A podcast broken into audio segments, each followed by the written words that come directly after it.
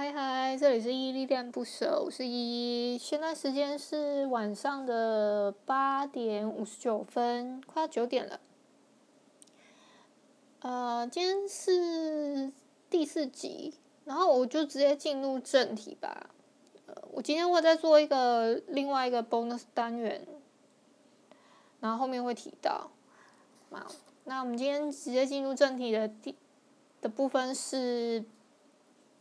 就是之前有提到的那个三十天的歌单挑战，今天是 Day Three 哦，但我们今天是第四集，我想说这个数字有点尴尬，如果可以的话，就是让它可以对得上，所以等下 bonus 的那一集就不会再有一个什么事，所以下一集的第五集就是刚好是 Day 五这样，就是 bonus 刚好是 Day 四，那 bon 那 bonus 过后那一集就是 Day 五这样子。跟第五集一起出，这样子刚好就顺着这个挑战，就一天天这样下来，我觉得应该会比较顺一点。不要刚好每次看到标题之后又进入那个，就进入那个歌单挑战什么的，就就是哎、怎么就又跳到 day day 三？怎么这个数字这么不刚好？这我心里的想法、好，那今天讲的那个今天 Day 三的题目是让你联想到夏日时光的歌。我之前推荐的就是，呃，这个这个挑战是我自己在简化，我就是在复述一下为什么我要挑战这个。就是这个挑战是我以前有在脸书上自己自己挑战过了。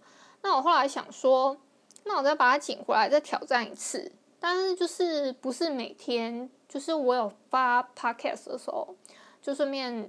把这个这个啊、什么 day 三 day 四这样继续，所以今天是 day three 哦，就是让你联想到夏日时光的歌。那我之前推荐的是八三幺来去夏威夷，就 Like How Are You 那一首歌。那今天要推荐的是嗯、Maroon Five 的 Sunday Morning，就是嗯，他这首怎么哼啊？就 Oh Baby Oh I need 哒啦哒哒。哦哦 I see，哒啦哒哒哒，Morning，In the world come to me，好像是这么哼吧？我记得他是他那个这个版本是这样子哼，啊，英文不大好，就见谅一下。我只能尽力的唱，但版本是这样子，嗯。我自己听的版本，我我会比较推推荐那个 Sam Blue 那个谁啊？他他的中文翻译叫钟铉吗？对，他然后叫钟铉，他唱的那个就是如果你要在 YouTube 搜寻的话，现在还搜寻到，你就打 Sam Blue，然后 Cover Mar Marimo Fly 的 Sunday Morning 应该就找得到了。应该不用打钟鉉吧？我应该不用特别打在资讯下方。好，那大概是这样。今天这个挑战是这样，那我就直接进入正题了。今天主要是要介绍两本书，一本是，嗯、也不算是两本，一本是漫画，就，嗯、它是一个四本的我就完结的漫画。叫《恋爱二次曲》，作者是水生丽，出版社是东立出版社。然后另外一本是《妖怪台湾三百年岛屿奇幻志》，妖鬼神游卷，对，他是这么写。这个作者是何静瑶，绘者是张继雅，应该没有写错。对，好，嗯。但是我主要介绍的是《恋爱二次曲》这个妖怪台湾，是我突然看到这本书，想说特别附在里面。它里面有讲介绍到一些可爱的妖怪们，然后里面有讲到一些呃感情事，那我就顺便把它放在这个放在这个里面，这样就跟大家一起介绍。那。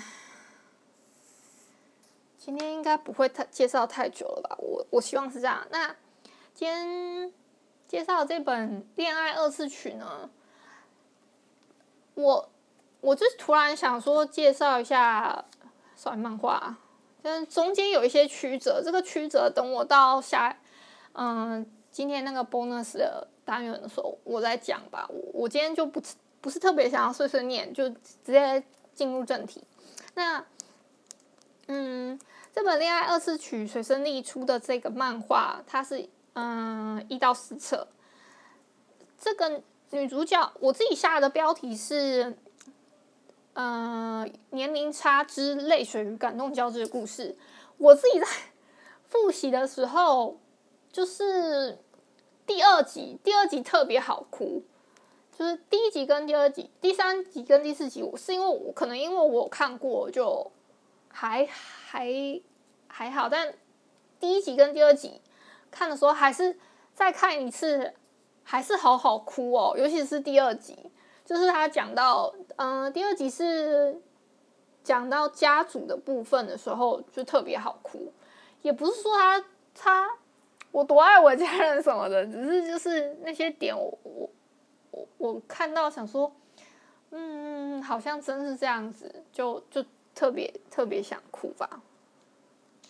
那我等一下，我现在大概讲一下故事的内容哦，就是它是一个。女主是带有前世记忆的，叫做她叫新菜。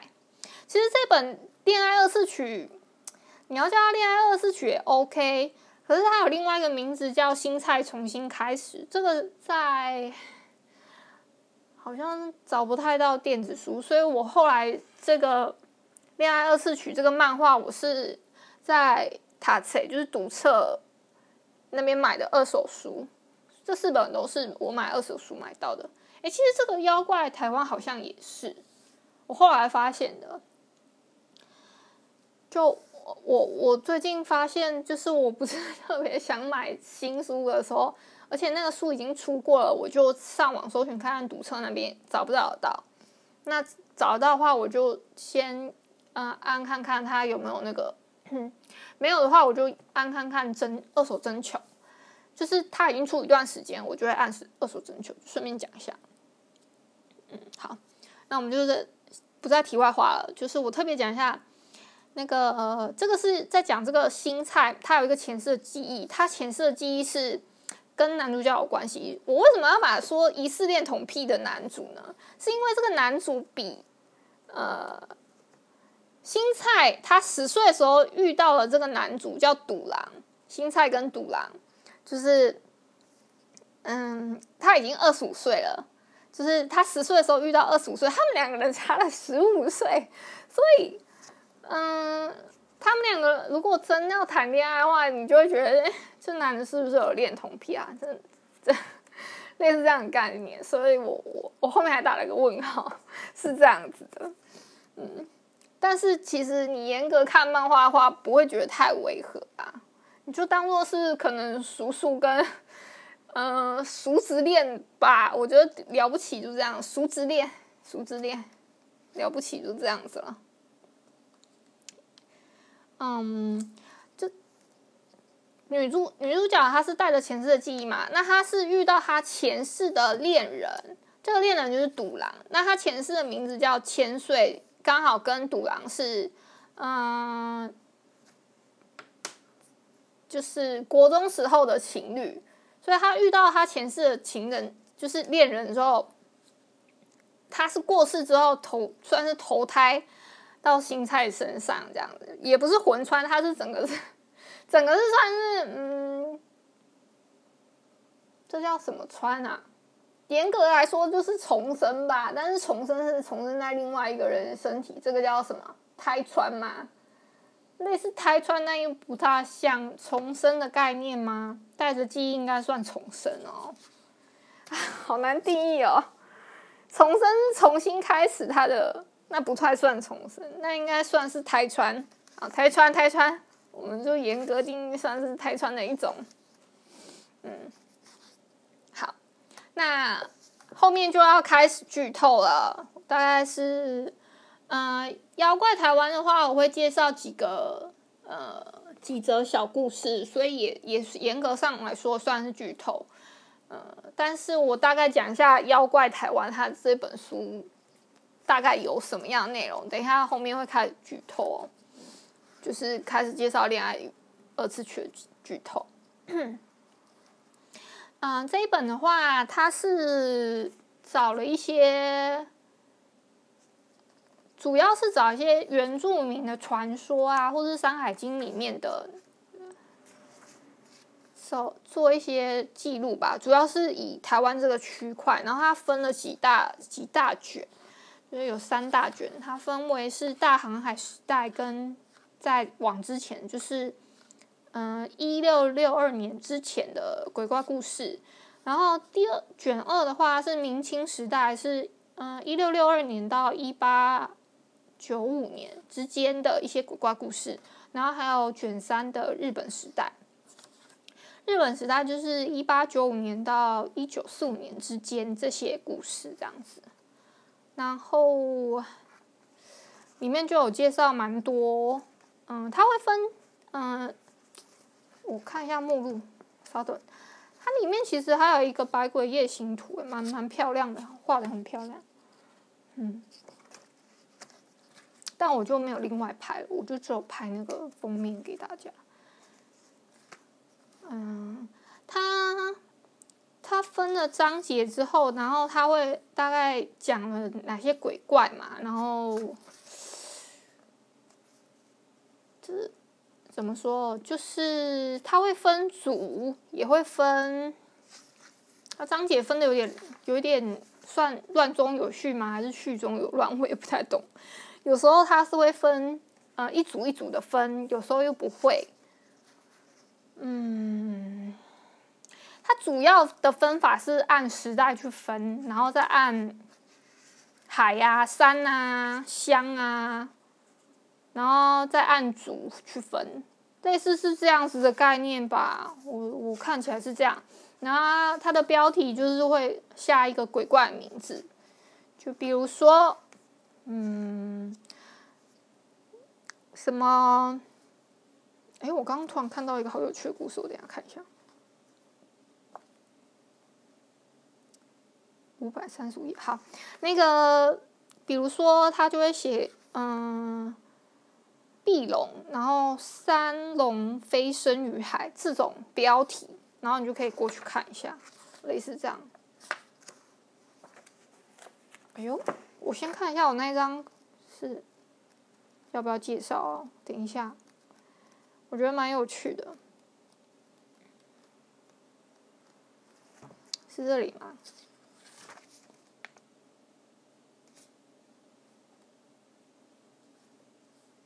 哦，它有一点不太好找，是它虽然标题下了，可是你如果按大章节去 找的话，你就只能先找到大章节，然后你再去找那个。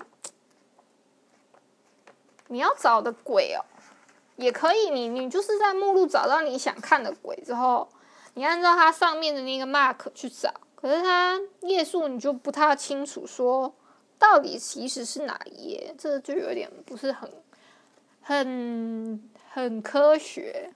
我自己在讲，但它里面会有它的嗯、介绍点文这样子，对，然后还会有一些精美的插画。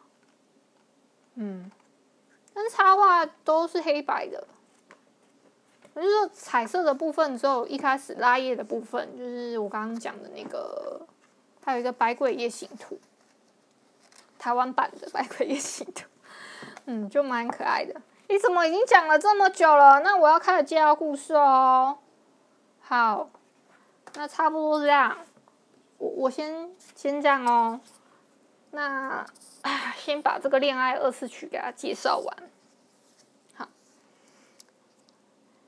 啊，我不是很喜欢剪接，找到我刚刚就按暂停了，我真是受不了我自己了。我当我有我我自己又是一个很懒得剪接的人，就是在这边顺便跟人家碎念一下。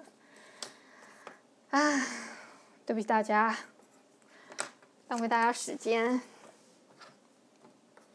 好，那刚刚讲到那个。新菜跟那个赌狼，他是前世的恋人嘛，然后新新菜前世的恋，他他他前世的名字叫千岁，他在十年前过世了，就是在在独狼十五岁的时候，也就是他千岁十五岁的时候，那时候是发生说那个他去救了一个孕妇，然后啊、呃，就是走楼梯、啊。走了一走一走，他看到那个孕妇身体不太舒服，就问他有没有事的时候，他就扶扶那个孕妇的时候，就从上面掉下来，因为重量太重，然后可能有砸到后脑勺，从楼梯上直接掉下来的时候，那个孕妇没有事，可是千岁就救不回，救不活了，他就在十五岁花样年华的时候就过世了，这样子，嗯，是这样子的。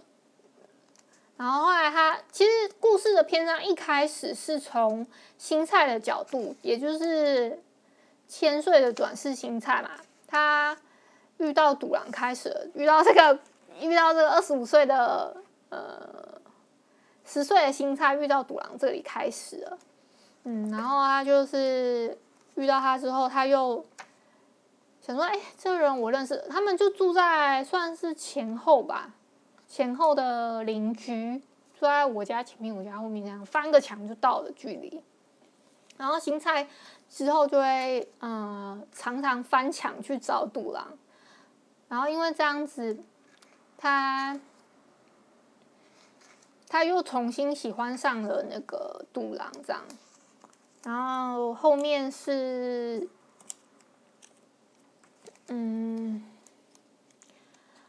一段，我我我看一下，有一段蛮感伤的事情是，嗯，有一次新菜他就是当他想说要帮那个赌狼挖耳朵嘛，然后就看到赌狼耳朵上面，哎，怎么有一个很大的洞？想说都可以看到另外一边了呢，然后他就。他就问说会不会痛？新菜就问赌狼会不会痛？赌狼就说：“嗯，这已经不是伤口，也不会流血，就只是在那里开了一个洞罢了。”就新菜整个就超级难过了，想说：“嗯，那不是在形容我的洞，那那不是伤口，也不会痊愈。千岁不在的空洞太过巨大，他依现在依旧是独自一人，然后就很难过，在天桥上哭。”然后经经过的时候，就是天桥上回去之后呢，他这怎么说？刚刚有一个小男孩，他的气球飞走了，然后他去捡那个气球的时候，人整个 就直接往那个楼梯上面掉下去，这样子。青菜刚好那个时候经过，他就把他抱，就是救他，就护住护住那个小朋友，这样子。结果刚好后面那个独狼还好来得及时，在下面接住新彩跟那个小小小男孩，他就他就说，呃，你想要帮助别人那样子是很了不起，没错。但你这样不顾自己危险的做法，我认为我不认为那是对的，所以不要再这么做了。嗯，唉，天哪！其实很沉重，因为他对他来说，好像也在也在看到同样的事情，就好像又是又有一个人在他面前出了出了意外一样，但好险没有事情。就趁这个，嗯，他就特别讲了一下他那个时候的女朋友。的事情跟新菜说，讲说，哎，他像英雄一样，但那个时候他就问自己说，为什么我那时候没有牵着他手呢？他没有办法忘记。现在这个时候就十岁哦，他才十岁哦，先注意一下，他才十岁，我先特别声明，他就跟 赌狼说：“我喜欢你，请跟我讲话。”但赌狼就跟他说：“对不起，我十年以来一直都有个喜欢的人。”嗯。还面对小朋友，他也没有，赌狼也是个很正直的人，他他没有随便撒谎，他就是，他也就是就还是好好的拒绝了新菜，然后新菜那个时候就在心里跟自己说，没关系，那我们就，他是一个小孩，现在还是个小孩嘛，那就先从单恋开始吧。结果那时候就新菜因为这件事就跟杜朗说：“杜朗，我绝对不会比你先死的。”嗯，我再看一下还有什么特别想要介绍的部分。那后面有一些是做约定吧，就是怎么说？后面的第二话有一篇，它是特别讲，嗯，讲约定。第二话这里是这样讲约定，说，嗯，我看一下哦，哦。杜郎是说，他冬天之后，冬天到来的时候，他们一起再来吧。这是他跟千岁约定。千岁的约，千岁跟杜郎的约定是说，嗯，因为他们那个时候是有看天鹅嘛。他说，天鹅你知道吗？天鹅一辈子都不会离开他的伴侣，如果一方无法回去，另一方也会留下。然后他说：“我会收集一大堆食物，接着回到独狼的身边。就是他不管怎么样都会回到独狼身边的意思。大概是这样。然后呢，后面是他们本来约定好说青菜啊，只是转世过后的青菜，好吗？就是，嗯，他们本来是。”约定说要去过过新年，对对对，这边是过新年。我操，我我真的突然又跟这本书很不熟，我才刚看完。他们就一起去了他们原本去的那个湖边，然后就新菜那时候是告诉他，告诉独狼说，嗯。他有时候也是会无法遵守约定，反正如果答应，嗯，像是他，他还举例子说，答应妈妈不跟自己的姐姐吵架，可是立刻就会吵架。然后他就说，他跟那我告诉你，那时候我会怎么做吧？我会再许下一个约定，接着我会努力让自己下一次一定要遵守。结果，结果突然就说，嗯。你一定会成为一个好女人哦。那我们来重新计划一下啊！我也想要跟你父母道谢，这样。所以，因为他他那个时候是生病了，所以没有办法赴约，就是跟他一起去新年参拜，所以他才会讲这句话。然后他们就约好说，之后他想要去那个啊，去湖边，然后他甚至还准备了新的年菜，大概是这样子。后面呢？后面只有我踩到第第第几话，反正这也是还在第一集，我现在都还在讲第一集内容。才第三话就突然十六岁了，这个十六岁就是呃，离第他们第一次见面时候过六年，他十六岁而已，已经长到他都超过千岁过世的年纪了。然后他们全家就要搬去北海道，因为爸爸工作的关系。这个北海道呢？然后中间又有发生一些曲折啊，我看看哈，应该不会再介绍这么久了吧？他后面，他后面还是跟赌狼，就是在搬家之前还是跟赌狼在赌狼，我操！他说他又跟他告白一次，说我喜欢你，请跟我交往。嗯，但是赌狼又回来，他说：“你对我来说是个特别人，只要你哭了，不管是哪，不管在哪里，都不论是哪里，这样。可是我没有自信能够保护你，这样子。”赌狼是这样回答他的。唉，结果等于是又被拒绝了两次，我知。唉，真的是很难受。然后我不知道，嗯、呃，就有一次。好像也不是有一次，就在离开的那一天吧。他自己，嗯，哦，他们是有养一只鸡，就是杜郎他是有养一只鸡的哦。他那只鸡呢，是在这有时候这个插曲到底要先介绍还是后介绍，我有时候真不知道。好像后介绍不影响我们后面听吧。就是他有养一只鸡叫博尔兹，一开始一开始剧情是有出现，后面后面是已经过世了。然后他在嗯，现在帮帮他立牌嗯牌墓的时候，在背后有写说八月三号生，二月四日没，就是他二月四号是走了。但是赌狼就觉得奇怪，嗯，我有告诉过不？他，我有告诉过新菜博子生日哪一天吗？然后他就回想到说，千岁有跟他说，那他就叫博尔子，希望能够长寿，成为不死之身的博尔子，所以是这样命名的。那他他们就是跟这个是他跟千岁小时候在庙宇里面，因为就是说以前有一个。他家里面有个什么鸡舍还是什么，所以他他带回去再养一次。嗯，然后他们跟那个鸡相遇的那一天，就是那个博尔子博尔子那只鸡的生日。对，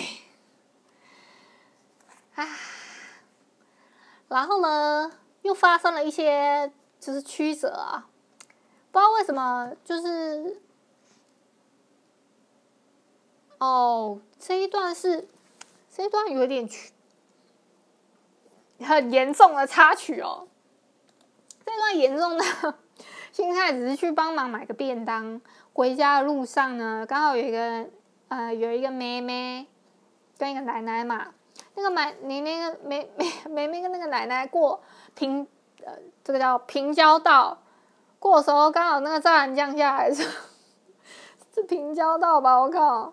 对啊，应该是平交道，然后脚卡在那个，就是人家过去那，就走路过去的时候，很容易被卡在那个铁轨缝吧？好像是那个铁轨缝被卡在那边。结果爸妈在那个平交道的时候，就刚好接到，就他因为这样子发生那个意外，哎。还要去帮忙拉那个，然后发生了意外，幸好人人又没事了，真的是每一次都没事。就是他是在救那个老婆婆的时候，他他把他把老婆拉开的时候，刚好因为反作用力倒到撞到撞到那边昏倒，所以是没有人是没事的。哎，真的是他差点，他差点又觉得想说，嗯，那。他就会，他因为这样子，赌狼去因为赶去愿意赶过去看他之后，他就觉得说，从前我有个因为我放开手，所以没能保护得了的人，可是与其再次失去你，与其没有你，相较之下，害怕根本算不了什么，这是我绝对不想放手，然后就跟他在一起了，哇，太曲折了，真的太曲折了。后面他他其实有，他应该是有发现，他就是那个，他后来是有一点一一段小插曲是在确认他是不是那个，可是他他确认他是不是千岁，我自己觉得他有一段剧情在确认说，你你绝对不能在那边做危险的时候，他就是新菜离开的时候，他还特别，如果你你不知道。他就是觉得他不知道，所以他要提醒他。他是说，只要稍微不注意，你就就因为要平交上面救老婆，差点被火车碾过，为了就把小小孩从天桥掉下来，为了救孕妇而车站跌下楼梯。这一段是这一段为了救孕妇跌下车站跌下楼梯，这个应该是他要确认新菜是不是潜水，可是。可是刚好芹菜就顺顺势说，嗯，没办法，这是天性，他就这样子顺顺势就上当了，就算是有点间接承认他就是潜水这样。可是，嗯，我觉得有可能是因为多少有一一点点是因为这一点，所以赌狼才会答应他吧。我自己自己是这样思考了，但我不晓得是不是这样。哦，好，我接下来要讲第二集。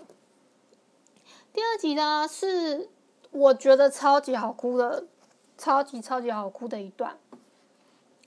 然后我就特特别讲一下，就是这这一集是北海道北海道的部分，就是他转学到那边嘛，然后他在那边遇到了他前世的弟弟，亲弟弟，前世的亲弟弟，不是他，不是他，就是他在嗯、他前世也是有爸爸妈妈，然后千岁跟千岁弟弟叫千晴，那他这一世呢？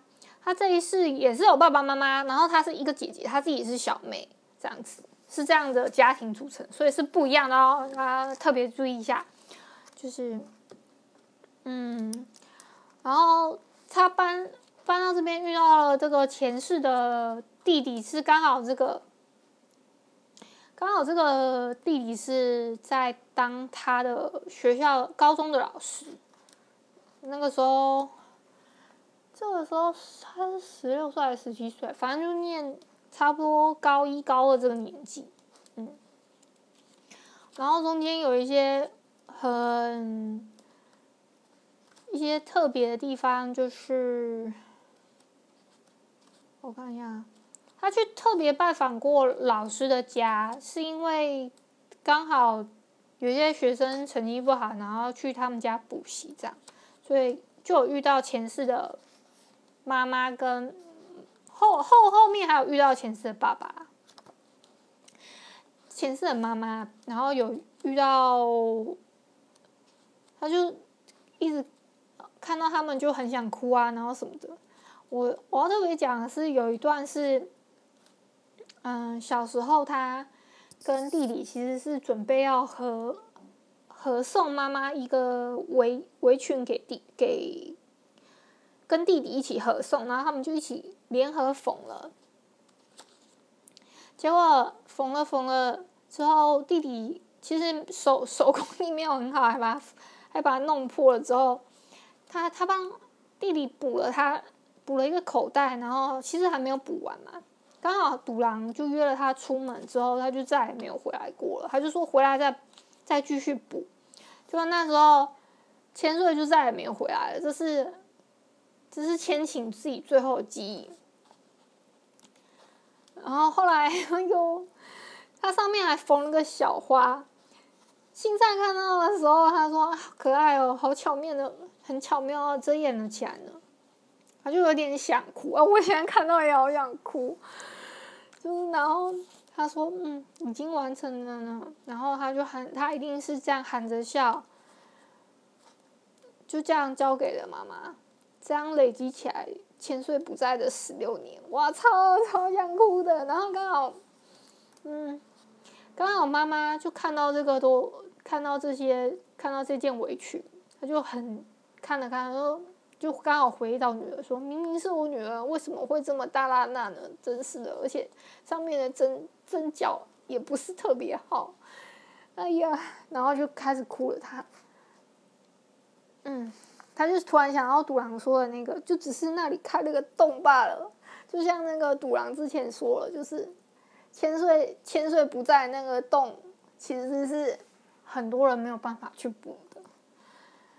唉，但是他他又不能突然喊人家妈妈，因为这已经是他新的人，就是这已经是新菜新的人生了。他不能去，他自己跟自己约定说。不能去打扰前世的家人吧？我觉得应该是这样子。嗯，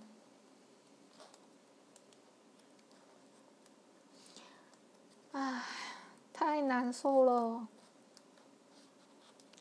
然后后面呢？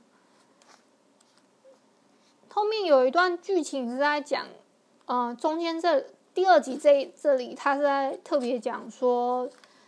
中间有一段是在讲千晴是怎么过过那一段，就是时间。他说姐姐姐姐是，他觉得他只希望，就是他刚好那个那千岁过世的时候，其实家里有点状态不太好，然后他们一家就准备要去把搬去北海道，让妈妈可以打早点打起精神嘛。之后就是他们在新家开始新的生活，说其实妈妈也没有说好的特别快，只是就是后面就是后面到母亲节的时候，他他还没有特别想起来那件维权的事情，是后来回到家之后，他发现说，原本是想要跟姐姐一起送那个礼物，他才想起来那件围巾围围围裙，对，然后他把它拿起来补补之，他补之前。他就想说：“姐姐是个骗子，哇，这段也超好哭的。”他说：“姐姐是个骗子，骗子，你为什么没有回来？”那个时候他还很小，好像才九岁，还没，就跟现在芹菜差不多大这样。嗯，唉，太难受，大概是这样吧。然后后面，他后来又把它拿去缝缝补补之后。他就把他，他就笑着过去说：“嗯，说妈妈，这个是要送你的，这本来是要送你的生日礼物，是我跟姐姐送的。”然后妈妈之后就，我操，超想哭。妈妈之后就就嗯，她哭了，但是后来她还是围上了那个围裙，说适不适合，然后还是笑出来了。嗯，但是之后就是嗯。千晴老师就是有在约新菜，因为他其实在这个过程之中有好像发现新菜可能很担心他们家的事情，他觉得他这样有点太担心了。然后，而且他还在还会关心新菜，还会关心他手上伤痕是右手还是左手，大概是这样子。可是他就呃。特别告诉新菜说，他的家人已经没有问题了。他是特别去告诉他的，就说，嗯，只要往前一再告诉自己不要紧，就能这样这样的站起来。嗯，所以他就说，所以我的家人已经没有问题了。谢谢你说要帮忙，我就想告诉你这件事。哇！真的是这一段真的是太难受了，然后后面刚好他因为这样子被被千晴算拒绝吗？还是什么？他他自己自己也有答应说，他就我刚刚讲的嘛，他知道他自己前世的记忆的时候，他他是决定不要跟任何人说这件事，甚至是赌啦。所以他明明就是已经决定重新开始了，就是他已经决定要。以以新菜的身份重新展开人生。他刚刚他自己有一度甚至是想说，他要跟就是千晴，就是表达说他他就是千岁，或是说他要用站在千岁的角度，甚至去告诉告诉千晴一些什么这样子，大约是这样。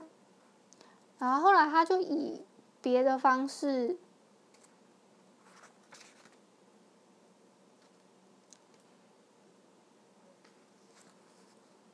嗯，他就用呃赌狼的名义吧，算用赌狼的名义去拜访千晴他们家，就是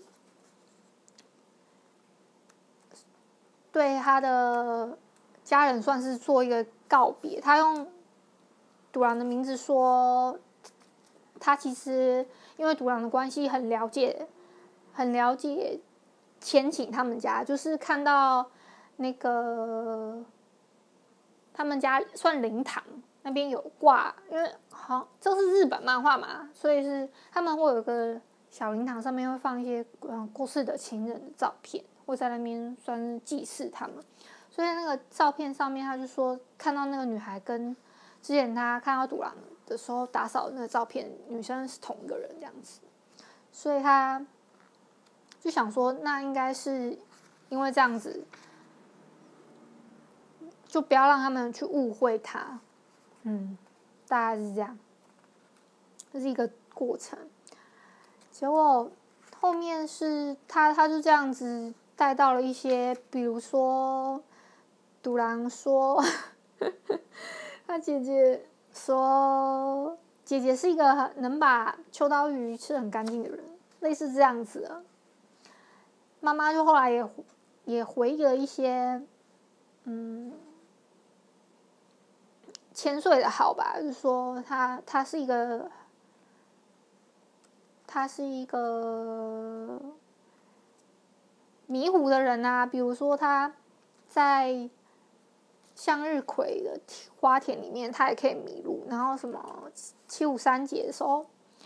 他很高兴拿到跟他同名的千岁糖啊，然后他说他要把它 永远保存起来的时候，妈妈却把它偷吃了一个，却挨了骂。他说明明有那么多快乐的事情，他竟然都忘了，一干二净了。所以其实有一些事情也不是说这么容易过不去吧？我觉得应该是这样子。这后面有一些。有一些，就我就不太赘述了，但是我感觉他这一段，这一段之后比较有在，有真的告别了千岁这个前世，然后做开始真的做新菜，对，然后后面还有一些什么前女，什么独狼的前女友之类的，其实独狼他，我觉得他后面的感情观比较像是。就得过且过吧，交往就交往，但是他不会，他他没有力气再去爱了。后面，但后来还好是遇到又遇到了新菜，可是后面有因为升升升学的事情，他们两个算小吵架嘛，也不太算。他只是觉得新菜不能把他的未来都绑在那个独狼的身，独狼他自己的身上。嗯，好。就是刚刚讲到，他们有因为升学的事情吵架嘛，但其实好像也不太算吵架，就只是青菜他觉得不论怎么样，他都是要从北海道回到独狼身边的，但是独狼却觉得说，你不能因为这样子把你的人生都，就是你没有，你要仔细思考说你到底想要。做什么，而不是怀抱现在这样的想法，回回到回到原本他们住的那里，这样，嗯，就是让他再仔细思考。所以，呃，第三集的话，主要就是在讲，这这么说，算是思思考人生吗？应该是类似这样的一个一个部分，然后他怎么前行这样子，嗯。对，是这样。然后后面他有因为帮助一些小朋友，然后后面就找到他志向，是说他想要去从事啊、呃、寓教方面的工作，所以他就选了教育学系，甚至去问了一些问题。这个就我就不太特别赘述了。然后后面还有一些那个前女友啊，类似质问的话题啦。但我觉得这个都不是特别，不是特别特别难的什么吧。然后第四集是最后一集，其实是第四集不长哦，它后面有大概三分之一是短篇的部分，所以只有三分之二就就结束了。这这一篇。就是在讲说他们，嗯，后面他刚好跟独狼分享到说，后来独狼有有跑来北海道找新菜嘛，那刚好他就跟他想说要讲一下他确定了他的志愿，但是他是之后要去东京，也没有要回到之前住的那个地方，甚至也不是北海道。但是独狼就跟他求婚哎，他直接说：“新菜，等你高中毕业之后，请跟我结婚。”结果刚好撞到家人回来了，就超级好笑的。这一段有点好笑，但是爸爸给他的考验是说，是要请他们两个人彼此不联络，就是从从他们那一刻开始，就至少一年多以上哦。但是新菜却说没关系。不要紧，没关系的，大概是这样子。他，而且独狼也说他会等他。嗯，他他还说他一句很感动的话，说现在要是放手，但他认为他会后后悔一辈子。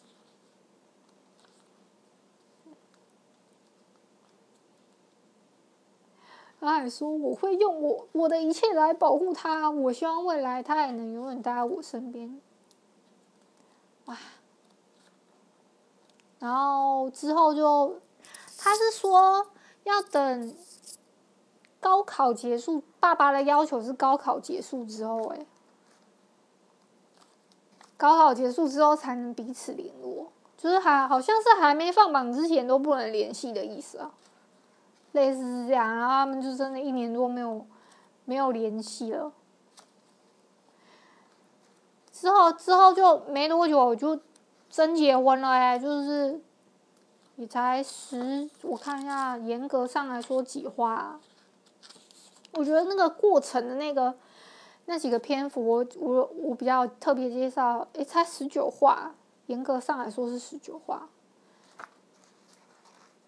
那那些过程比较重要，所以我就没有特别再介绍一些别的了。因为，我这样讲也可以讲五十分钟了，我操，那。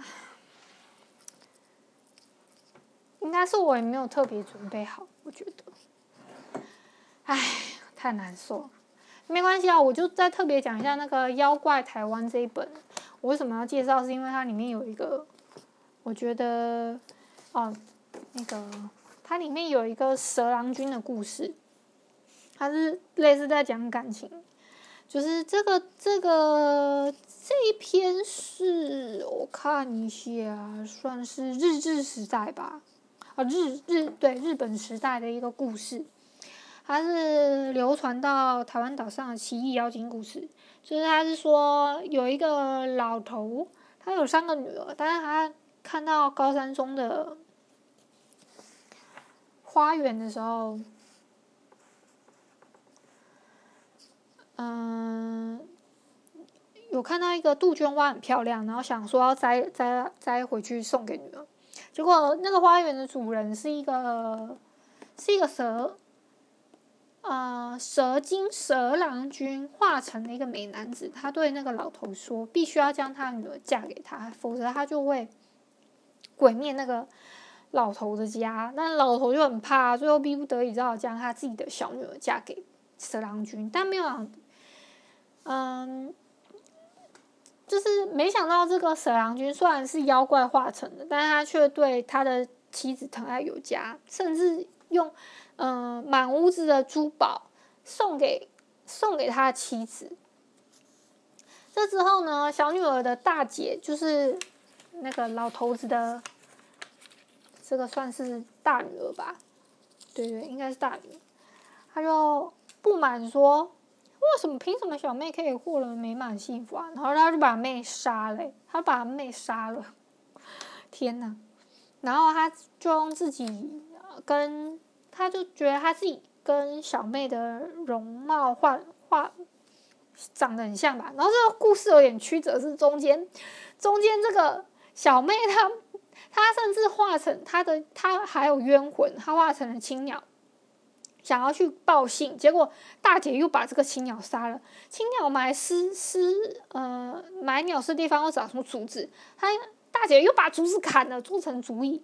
在可是大姐坐上去的时候会跌倒，电大姐又把竹子烧了。她把这个烧了之后，那个杜照的魂魄又附上了安骨贵，对，他是写红龟红龟果，但我们明显都知道叫安骨贵。红龟粿是什么？然后就被邻居阿婆拿回家盖在被子里面，红龟粿就变成小女儿的真身。然后最后是透过邻居的阿婆蛇郎君才知道真相说，真相说啊妈的，我我的妻子原来被他大姐杀了，所以蛇郎君后来知道真相之后就把大姐咬死了，就从此跟小女儿过幸福快乐的日子。这个故事是在台湾各地都有流传。但是有不同的版本，嗯、呃，就是分别在什么亲娘妈生啊，跟台湾教育都有记载，但情节会稍微有不一样。大大概是这样，然后它后面有附一个典文，我就不太赘述了。嗯、呃，它后面还有一些还有一些特别的故事，像是什么白虎与黑虎吞胎，它的标题是这样写，就是古时候的台湾人啊，会认为说妇人是就是呃，这个叫什么？结婚的妇人是受到白虎神作祟的话，就会没有办法怀孕，就变就是人家所称的死女。但是，就算顺利怀怀孕，胎儿也会被那个虎妖吞噬，是这样子。所以，一旦妇女被白虎缠上，就会请道士或是盲眼的占卜师做驱邪。是，还有一个是黑虎神，刚刚讲的是白虎神嘛？白虎神会作祟。他他是吞吞怀孕的那肚肚子里面的胎儿这样子。那黑虎神呢？他又称是乌虎神，他这同样同样也是危害怀孕父母神，但是他是会更更可怕，他是会在妇女要是在夜里外出遇到黑虎神，黑虎神不只会危害胎儿，甚至会杀害妇女。就是会会害，不只会害孩子，也会害到本人这样的意思。所以为了要杜绝白虎神，民间就传说要谢白虎。这个谢是谢绝的意思。那谢白虎就要准备一些金金银纸啊、白饭、猪肉，然后纸糊的白纸糊的白虎放到竹笼中，拿到河水下面祭祀，一边念着食猪肉、笑纳纳、食饭去远远之类这种。东西，然后把这些金银纸跟纸糊的白纸糊的白虎一起烧掉，这样子，然后还要一边念诵一边念诵什么提石头、压鹿压鹿头这种，把这个白虎谢绝到远方，就不要再来骚扰人家的意思。就还蛮还蛮有趣的一个小故事。嗯嗯、大大致上是这样子，就是它有一个。还有一个小插花，特别写说：“白虎伤胎，黑虎吞胎。” 嗯，我看一下还有没有什么别的，可以再跟你们分享一下。我这边好像还有特别写。哦，他还有还有一篇，也是在讲类似感情事哦。这这篇很特别。哎，我的天哪，便利贴都是哪？嗯，这边很特别，是在讲妈祖的亲事。就我们知道的那个妈祖，他是，呃，马祖是在三月二十三号，他是他生日嘛，特别容易下。那大道公就是保生大帝，他的生日是三月十五号，特别容易刮大风，这是一个现象。那其实他们两个之间是有一段情史的。那这个情史有一个，他好像是可以查到，就是，嗯，这个故事是，呃，妈祖他因为看到野羊生产，他拒绝了自己的婚事。可是向妈祖提亲的是有名的大道公，大道公就保生大帝。那这个故事是说，大道公一看到娴熟的妈祖，立刻就迷恋了，然后向。呃，向妈祖提了很多次亲，但是都被拒绝了。而且大道公还很有耐心的不断提亲，最后妈祖也没有，也也想说，嗯，那就请请他选个黄道吉日来迎亲吧。结果有一次妈祖在原野散步的时候，看到野羊生产的情形，之后他就坚坚决的拒绝了结婚的想法了，所以。嗯、呃，他还特别去跟大道公交涉，希望能够取消婚事。结果大道后来发，就他超生气啊，他就像他，他就他就反对这件事情。他说他想，他一定要娶到妈祖这样，但妈祖就很坚持，所以大道公就非非常生气，就在三月二十三号，就是。都是我现在讲日期都是农历哦，三月二十三号就是妈祖生日这一天，他一定会降下大雨，将妈祖的香粉啊落到人们身上。那在三月十五号，农历三月三月十五这一天，大道公生日这一天就一定会刮风，让 人们的帽子垂落在里面。但所以后面就会传说祭祀妈祖的时候会下雨，那祭祀大道公的时候会刮大风，就是这个传说是因此而来，就很特别。因为情，这算是感情破事吧？我觉得感情破事，嗯，很特别的一个故事。嗯，大概今天先这样吧。我没想到我这样也可以讲五十五分钟，我真是没时间，头疼。好吧，那就今天先这样吧。嗯，那。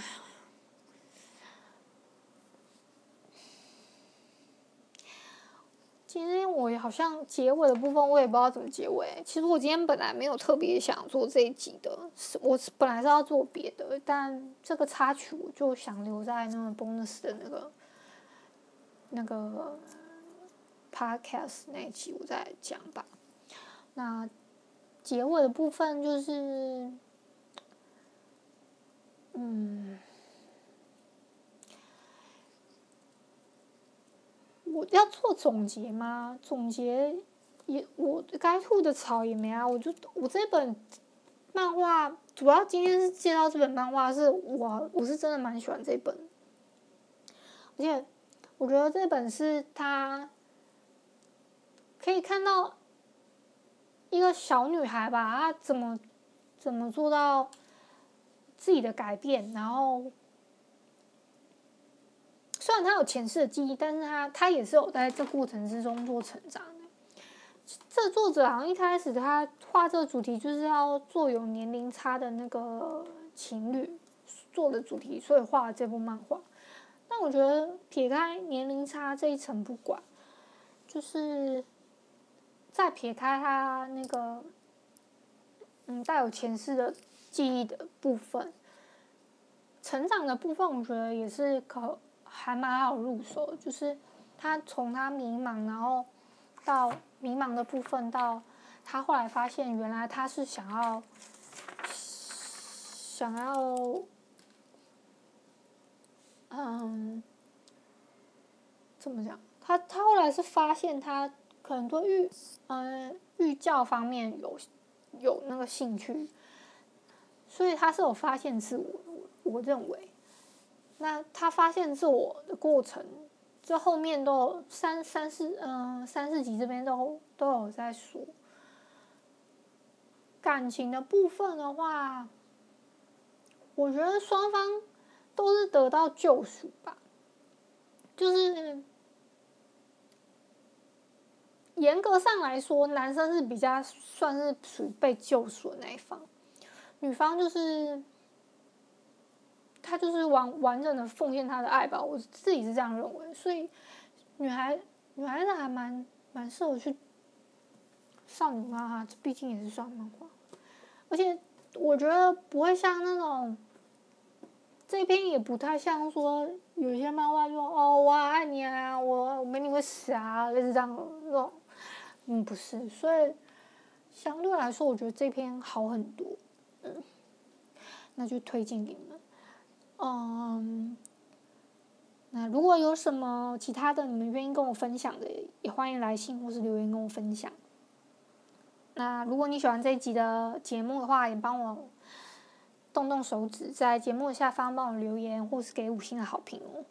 大概是这样子。今天我真的讲蛮久了，现在已经要十点了，那就晚安吧。